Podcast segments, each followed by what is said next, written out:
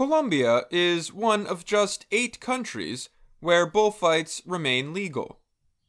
Many places in those countries are establishing restrictions on the activity. Courts and city governments in Spain and Mexico have issued rulings that have discouraged the events. In December, Colombia's Senate approved a measure to ban bullfighting nationwide. Lawmakers in the House of Representatives could take up the legislation when it returns from its three month break. Bullfights have been a part of life in Colombia for hundreds of years. But much of the public now disapproves of the practice because of ethical concerns. We are talking about living and feeling beings, said Andrea Padilla. She is a recently elected senator and longtime animal rights activist who wrote the anti bullfighting law. These are mammals who shouldn't be exposed to a slow and painful death. Padilla's law proposes banning all bullfights within three years. It also demands immediate reform of bullfighting shows. It bars the use of some weapons and the killing of the animal. Bullfighting supporters say those measures would effectively end the tradition. In bullfights, the bull is fought and taunted in three stages that last about six minutes each. First, a horseman injures the bull with a long wooden weapon with a metal point.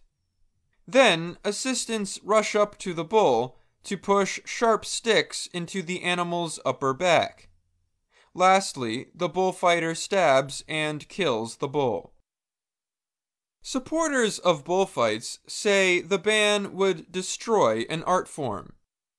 They also say it will cause job losses. They argue that politicians like Padilla are trying to force their beliefs on others.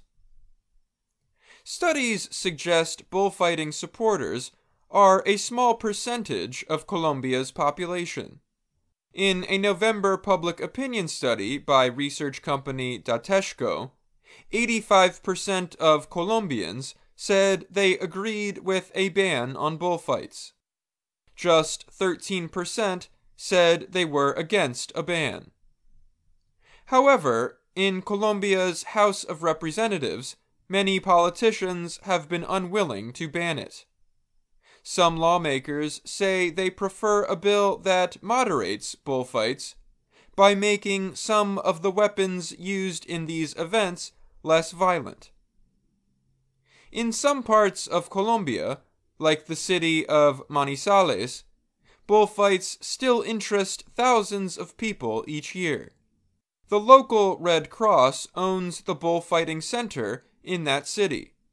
Its yearly bullfighting celebration raises thousands of dollars for a children's hospital. It's sad that people who don't know anything about our sector want to make laws about us, said Sergio Alzate. The 22 year old hopes to become a bullfighter or matador. He attends the city's bullfighting school. Still, Senator Padilla and thousands of others in Colombia argue that there is no ethical reason for events where animals are killed for show. She added that her bill directs the government to help create new sources of money for people working in bullfights.